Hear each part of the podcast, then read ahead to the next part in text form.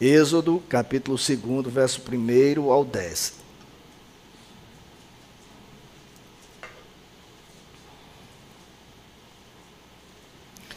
Todos acharam? Amém? Então vamos ver o que diz o texto santo. Um homem da casa de Levi casou com uma mulher da mesma tribo. A mulher ficou grávida e deu à luz um filho. Vendo que o menino era bonito, escondeu-o durante três meses. Não podendo, porém, escondê-lo por mais tempo, pegou um cesto de junco, tapou os buracos com betume e piche, e, pondo nele o menino, largou o cesto no meio dos juncos à beira do rio. A irmã do menino ficou de longe para ver o que ia acontecer com ele. A filha de Faraó desceu para se banhar no rio, e as moças que tinham vindo com ela passeavam pela margem. Quando ela viu o cesto no meio dos juncos, mandou que uma das criadas fosse buscá-lo. Abrindo o cesto, viu a criança, e eis que o menino chorava. Ela teve compaixão dele e disse: Este é um menino dos hebreus. Então a irmã do menino perguntou à filha de Faraó: Quer que eu vá chamar uma das hebreias para que sirva de ama e crie esta criança para a senhora? A filha de Faraó respondeu: Vá. A moça foi e chamou a mãe do menino. Então a filha de Faraó disse à mulher: Leve este menino e amamente-o para mim. Eu darei um salário para você. A mulher pegou o menino e o criou. Quando o menino já era grande, ela o levou à filha de Faraó, da qual ele passou a ser filho. Esta lhe deu o nome de Moisés e disse: Porque das águas o tirei. Vamos orar mais uma vez, Senhor. Faça o que eu não posso fazer que eu seja um mero instrumento em tuas mãos e que as palavras do, dos meus lábios e o meditar do meu coração sejam agradáveis à tua presença, ó Senhor. Oramos em nome de Jesus. Amém.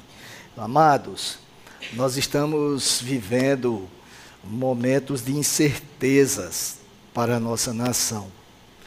O momento político tem causado aflição em muitos. E não se preocupem, não vou falar aqui em política, porque não é a praxis da nossa igreja fazer isto. Os irmãos já nos conhecem.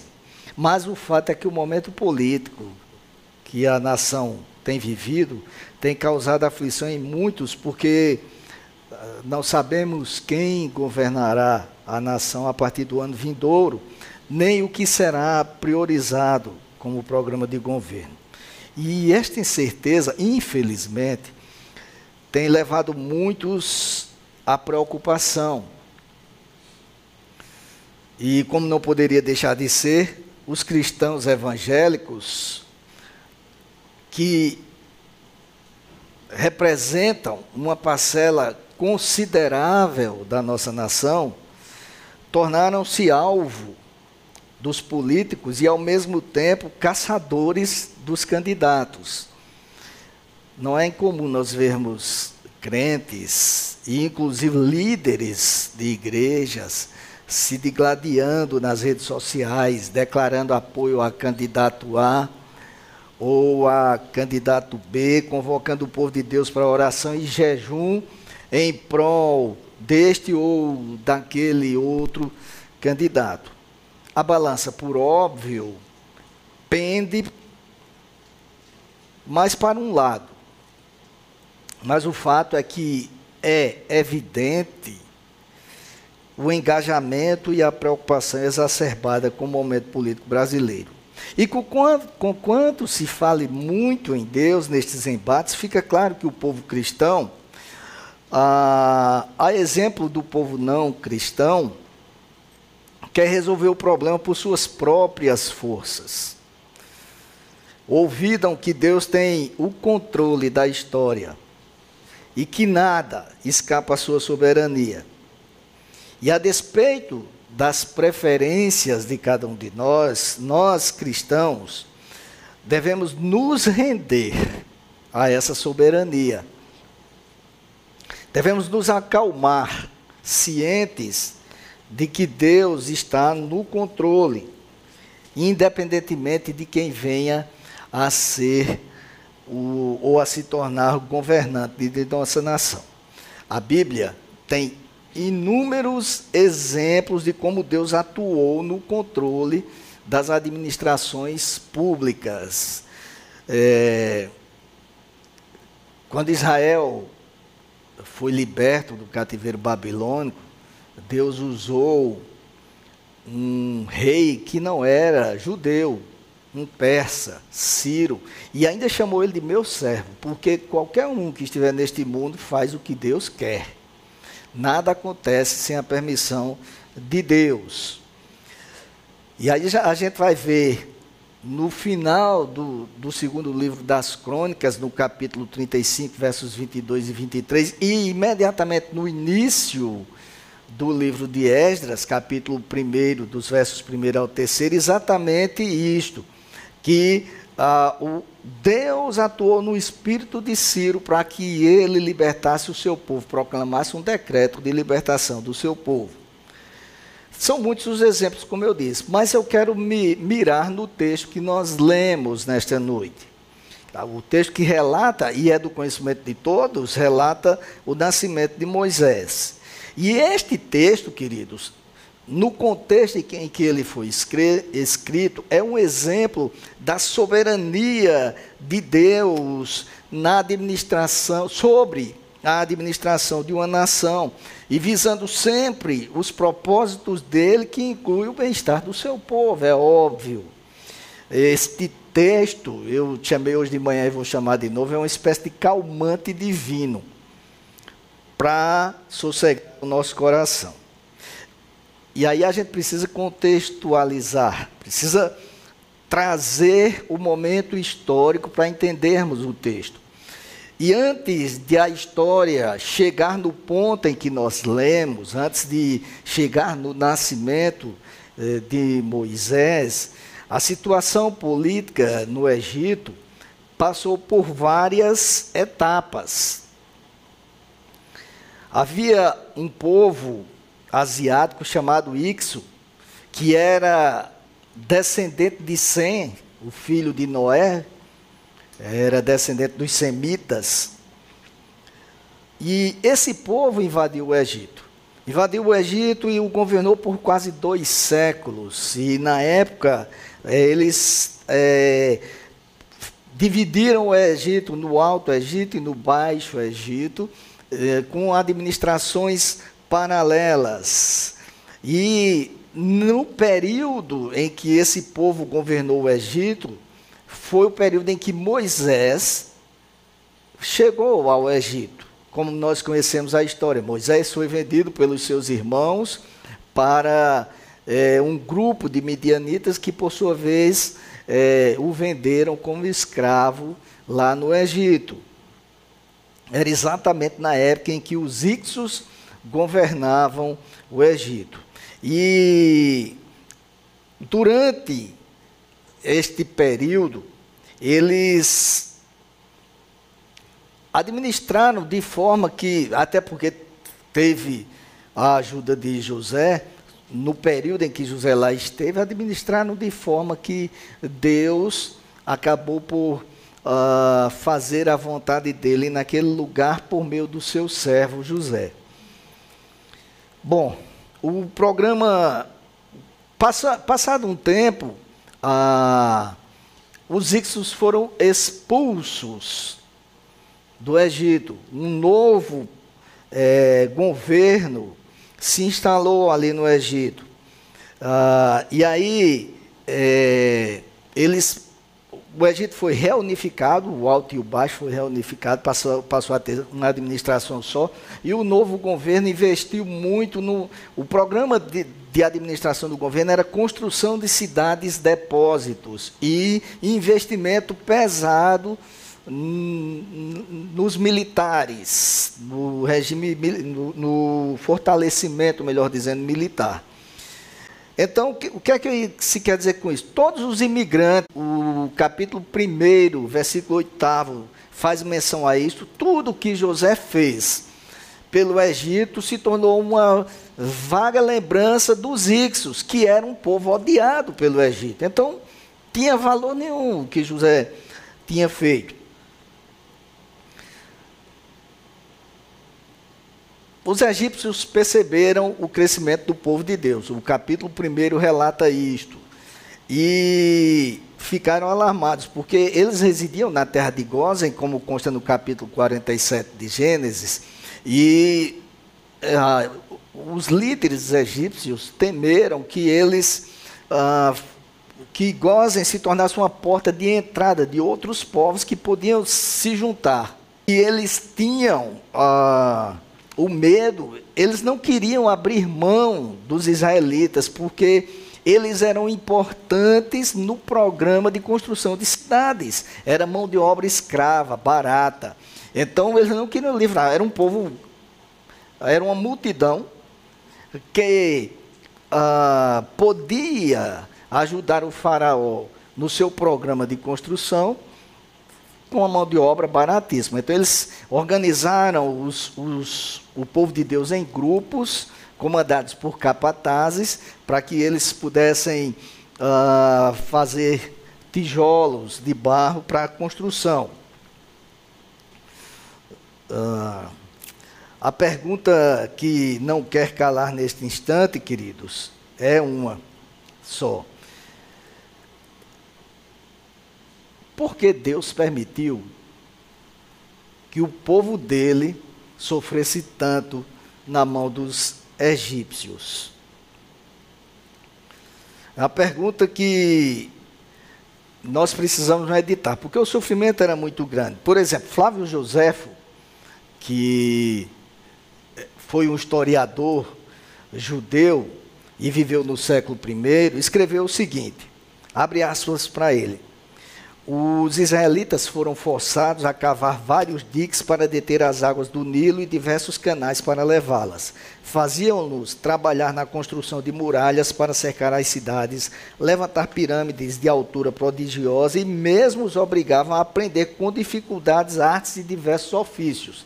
Eles eram usados de todas as formas. E aí eu volto à pergunta: por que Deus permitiu isso com o seu povo? E a resposta, meus amados, é bem simples. E a Bíblia nos mostra isso, o, o, relato bíblico nos mostra isso, que Deus queria gerar em Israel o desejo de sair do Egito. Tem alguma coisa errada aqui, mas eu vou até o fim ajeitando esse troço aqui.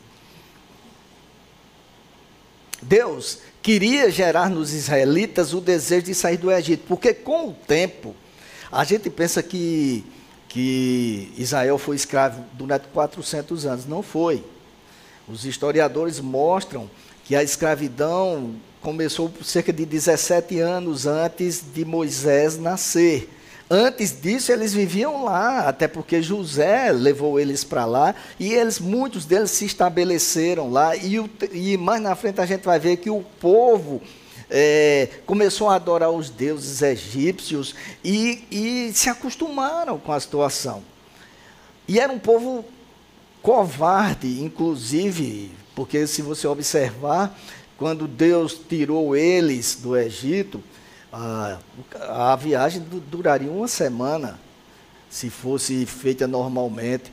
Mas Deus os levou por um caminho mais longo, que tinha que passar no Mar Vermelho, e depois que o Mar Vermelho se fechou, não tinha como voltar, porque qualquer dificuldade que eles enfrentavam, o desejo era voltar. Como a gente viu isto, vê isto na narrativa do Êxodo. Então eles estavam se envolvendo muito com as práticas egípcias. Ah, quando quando Josué, faz, que assumiu o lugar de Moisés, faz uma narrativa no, no, no, no, capítulo 23, ele diz assim: joguem fora os deuses que seus pais adoraram no Egito. Porque eles passaram simplesmente a viver de acordo com o Egito. E aí, apesar de estarem vivendo na terra de Gozen e, portanto, estavam separados dos egípcios, passaram a praticar a idolatria e era preciso algo muito drástico para que os descendentes de Jacó desejassem retornar à terra prometida. Amados, deixa eu dizer uma coisa para vocês. Nós sabemos, mas é bom lembrar disto. Nada é em vão. Quando Deus permite algo, Deus sabe de, de tudo o que acontece, o porquê de acontecer. E, portanto, muitas vezes nós ficamos reclamando porque nós somos simplesmente alheios à vontade de Deus. Queremos que prevaleça a nossa vontade. Isso em qualquer área da vida, inclusive na administração pública. E apesar dessa permissão divina para que os israelitas fossem é, subjugados, os planos do faraó foram frustrados pelo próprio Deus. Foi o próprio Deus que os frustrou. E quanto mais os egípcios oprimiam os hebreus, mais eles se multiplicavam. E Faraó foi, nós conhecemos a história, determinou que as meninas hebreias que nascessem é, poderiam viver, porque a ideia era que, que elas se elas se casassem com egípcios e assim o povo ia perdendo a identidade ia se tornando cada vez mais egípcios. Os homens, por sua vez, tinham que ser mortos, ah, afogados no rio Nilo. Muito, ah, e é bom que se diga uma coisa, aí a gente começa a chegar no texto que nós lemos. Mas para chegar nele é bom dizer antes que, ah, como eu disse, os historiadores dizem que, que escravidão começou cerca de 17 anos de Moisés nascer, 17 anos antes do texto que nós lemos. E naquele período nasceu a filha de Faraó, Hatseput, era filha única. E o faraó que governava na época era Totmés I. E essa mulher ficou muito marcada na história do Egito porque ela ajudava o pai a governar ela tinha uma capacidade administrativa muito grande. E quando o pai saía para as guerras ou para fazer alguma viagem diplomática, quem assumia a nação era ela e tocava a administração da nação. Ah, e aqui nós chegamos no texto. Foi exatamente numa época desta, quando o faraó estava ausente da nação e ela tinha assumido o trono como rainha, estava governando o Egito que ocorreu o que nós relatamos no, no princípio, o que a Bíblia relata e que nós lemos no princípio. Ou seja, uh, o nascimento de Moisés. Era, queridos, ali, era e é a, a concretizar, a, a deixa eu achar uma palavra que traduz o que quer dizer. Me ajudem aí, diga aí qualquer palavra aí para ver se vocês era a evidência de como Deus age, como Deus tem o controle da situação. Era um plano de Deus em, em, em vigor para a libertação do seu povo. Porque durante todo o tempo, Deus agiu em prol daquele povo sem que ninguém percebesse, pelo contrário, eles estavam muito, como eu falei, em princípio, muito acomodados. A mão divina é muito evidente. E aí eu queria chamar a atenção de você para alguns pontos. Uh, nós poderíamos ter vários, mas eu quero citar alguns. A primeira coisa é que Deus fez mais do que os pais de Moisés, Arão e Joquebed esperavam. Porque no capítulo 6, verso 20, a gente vai ver o que aconteceu. Ele não só poupou o menino da, de ser morto, como o entregou para a própria mãe criar e ainda pagou um salário para ela, para ela criar o filho. Aí você diz, claro, isso eu sei. Era a providência de Deus, porque se Moisés, no momento que foi tirado das águas, tivesse sido levado para o, o palácio, ele seria criado como um egípcio e, a exemplo dos egípcios, iria odiar o seu povo. Ele não teria a identidade do povo de Deus, e sim a identidade de, é, dos egípcios. Então ele foi criado, os pais eram levitas, da tribo de Levi, e ele foi criado, dizem que por volta de entre os 5 e 7 anos foi que ele foi levado para o palácio. Ou seja, ali ele aprendeu sobre o temor de Deus, ali ele aprendeu a se afeiçoar com o seu povo, porque Deus tinha um propósito para aquele homem. Estava tudo errado, estava todo mundo desesperado, mas Deus estava trabalhando. Deus estava no controle. E aí, por volta, de, como eu disse, de 5 a 7 anos, ele foi levado para ser criado no palácio do Egito e foi educado lá. era o príncipe, era o cara da época, era o que aparecia nos telejornais, dava entrevista para o William Bonner da época, uh, e para tantos outros, e saía nas revistas do Egito, nos, nas pedras que tem lá do Egito. É, era o cara. Recebeu a melhor educação e a permanência dele ali no, no meio da realeza contribuiu para fazê-lo poderoso em suas palavras e obras. E quem diz isso não sou eu, quem diz isso é Estevão, quando vai, antes de ser apedrejado, no capítulo 7 do livro de Atos, ele faz um relato da história de Israel e diz isso sobre Moisés. E essa educação teve um fator também, o livrou do espírito de covardia que graçava no meio do povo de Deus. Ele foi criado ali para ser um, um guerreiro, alguém que enfrentasse as dificuldades e vencesse tudo. Então, uh, o povo se submetia a Faraó porque não não confiava em Deus, não esperava que Deus fizesse nada por eles. Mas aí Deus estava trabalhando, como eu falei. E depois a história mostra, queridos, que Moisés teve que fugir para o deserto. Nós conhecemos o, o relato bíblico. Ele ah, viu um, um egípcio é, maltratando um hebreu, seu povo, que ele tinha afeição, e o que acontece é que ele matou o egípcio e ainda ocultou o cadáver. E depois teve um, um, é, um, um atrito com alguns hebreus e eles passaram isso em rosto. Você quer fazer conosco o que fez com aquele egípcio? Eita, me descobriram, vou ter que fugir. Foi para o deserto. E lá ele adquiriu experiência. Por quê? Porque, e, e consta no no capítulo 7 de Atos, que isso aconteceu quando ele tinha 40 anos e que ele se identificou com o seu povo e procurou livrá-lo do, do egípcio, e ali era um, uma evidência de que ele queria livrar o seu povo, só que tinha um problema. Ele estava querendo livrá-lo com as próprias forças, com as suas próprias mãos, com a sua capacidade. Ele achou que deveria fazer isto. Atos capítulo 7, no verso 25, relata isto. Mas, naquele momento, ele não estava preparado para libertar o povo. E também o povo não estava preparado para ser libertado. O povo não queria sair de lá.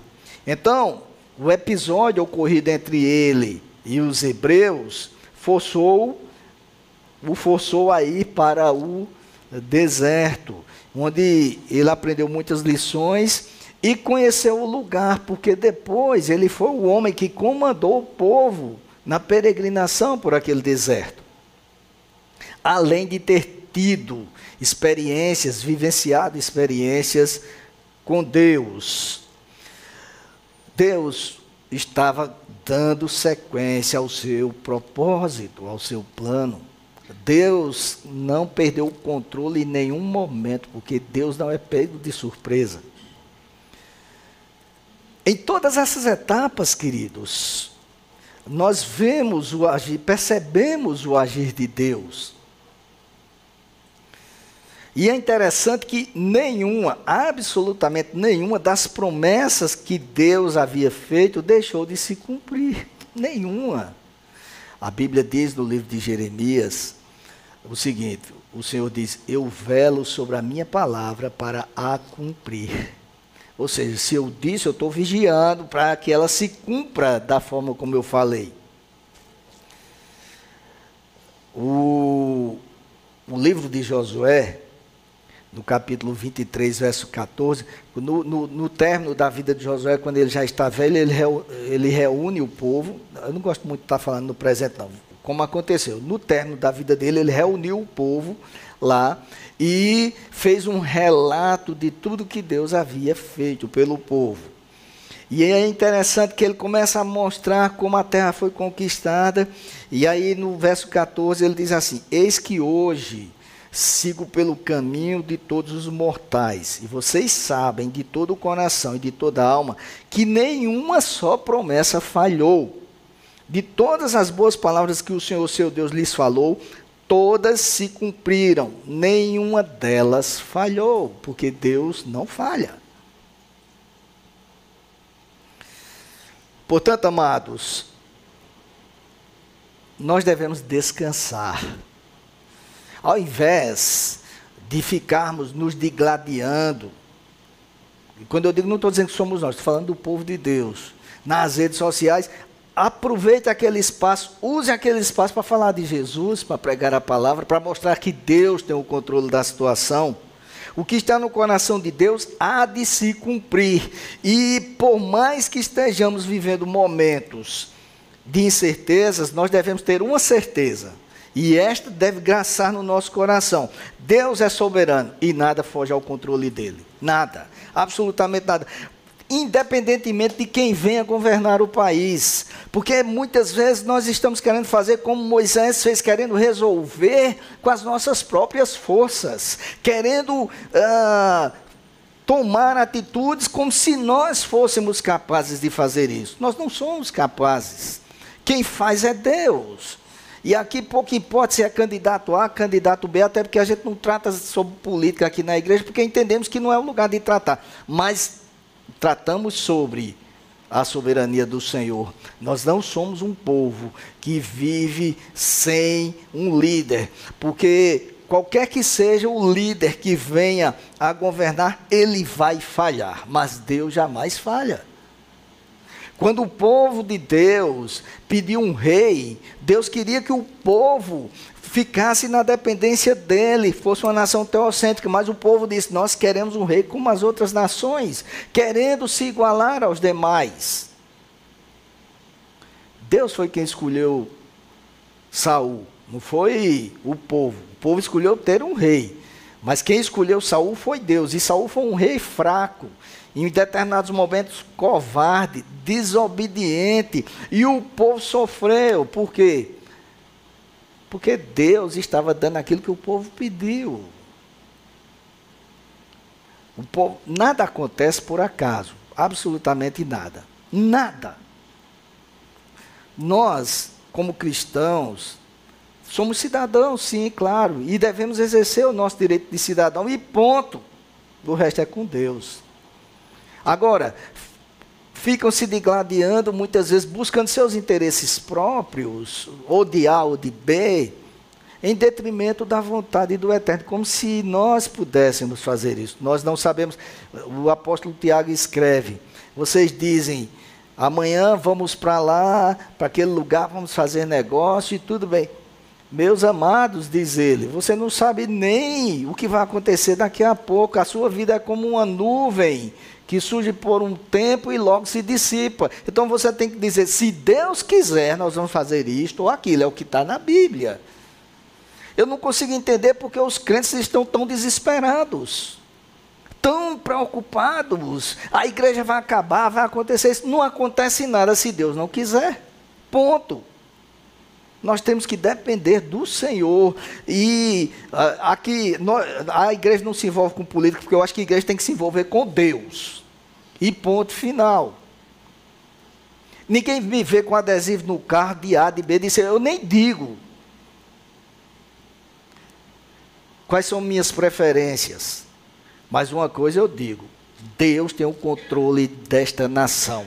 E aí vai ser a vontade dele, seja com A, seja com B. Vai acontecer aquilo que Deus quer. Ah, eu não creio em Deus, candidato não crê em Deus. E daí? Deus usou Ciro, como eu falei, que era o rei persa, e ainda chamou de meu servo.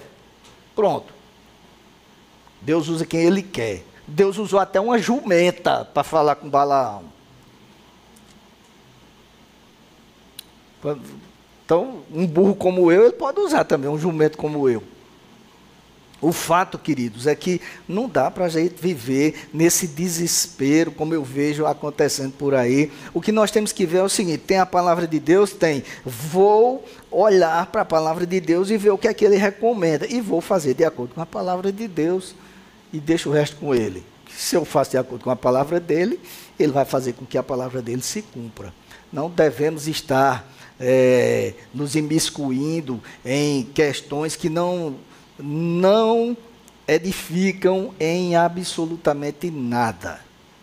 Nós devemos buscar sim fazer a vontade do Deus eterno, aquele que reina e que vive para todo sempre.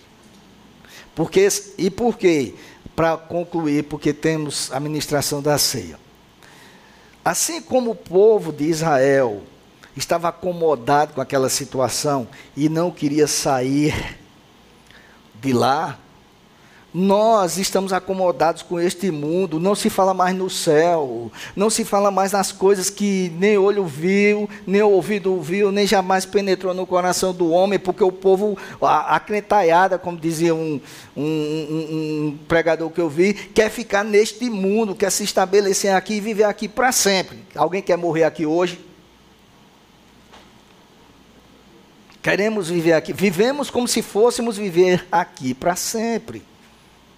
E aí essas coisas acontecem, e aí lembremos-nos do que Jesus disse: no mundo tereis aflições. É para a gente não se acostumar com isso aqui. Porque ah, não é bom. A gente está vendo o povo tudo desesperado, ninguém quer morrer. Imagine se fosse uma coisa boa demais. Nós não fomos feitos para este mundo, nós fomos feitos para viver na terra do Senhor, com o Senhor. E aí sim, é o governante que nós precisamos. Que Deus tenha misericórdia de nós, que Deus nos dê é, é, tranquilidade, que acalmemos o coração, que a nação tenha o coração é, acalmado pelo Senhor, que o povo de Deus dependa de Deus e passe a confiar nele, porque nós não somos pessoas sem dono, independentemente de quem venha a governar a nossa nação ou quem venha a governar os Estados Unidos, porque o povo, além de se preocupar aqui, se preocupa com o governo dos Estados Unidos, com o de Putin, não sei de quem, essas coisas, porque vai ficar tudo caro, não sei o que, desespero. A gente tá, vai fazer para a semana um encontro de crianças com Cristo. Fazer encontro não é barato. Não é barato. Mas eu estava dizendo ontem na reunião aos irmãos queridos, a gente está fazendo uma obra missionária, isso é com Deus. Vamos fazer a nossa parte, dar o melhor e deixa que Deus se responsabiliza pelo resto. Deus supre, porque Ele é é supridor, é o Jeová Jireh, o Deus da provisão. Então nós não precisamos, é, ninguém vai rasgar dinheiro, mas não precisamos ficar preocupados preocupado porque ah, o, o, petróleo vai subir lá nos Estados Unidos e vai estourar aqui e daí. Eu não vou deixar de andar por isso. Porque se não tiver dinheiro para botar combustível, eu tenho duas pernas para andar, ponto final. Então, a, a, o desespero é, demonstra muitas vezes que nós não conhecemos ou não queremos conhecer. Não é que não conheçamos, mas não queremos depender totalmente de Deus, porque a gente quer ter tudo nas nossas mãos. Eu sou assim, eu sou daquele que, que eu gosto de tudo programado. Tudo tem que ser do jeito que está programado. Se sair um pouquinho, eu já fico estressado. Agora, nem tanto que eu estou tomando remédio para doido, aí não estou ficando estressado mais não. Mas assim, uh, tem que sair assim. E Deus tira das nossas mãos, que é para a gente depender dEle. Deus tira as muletas para nós dependermos dEle. Porque nós pertencemos a Ele e à vontade dEle quem tem que prevalecer. Amém?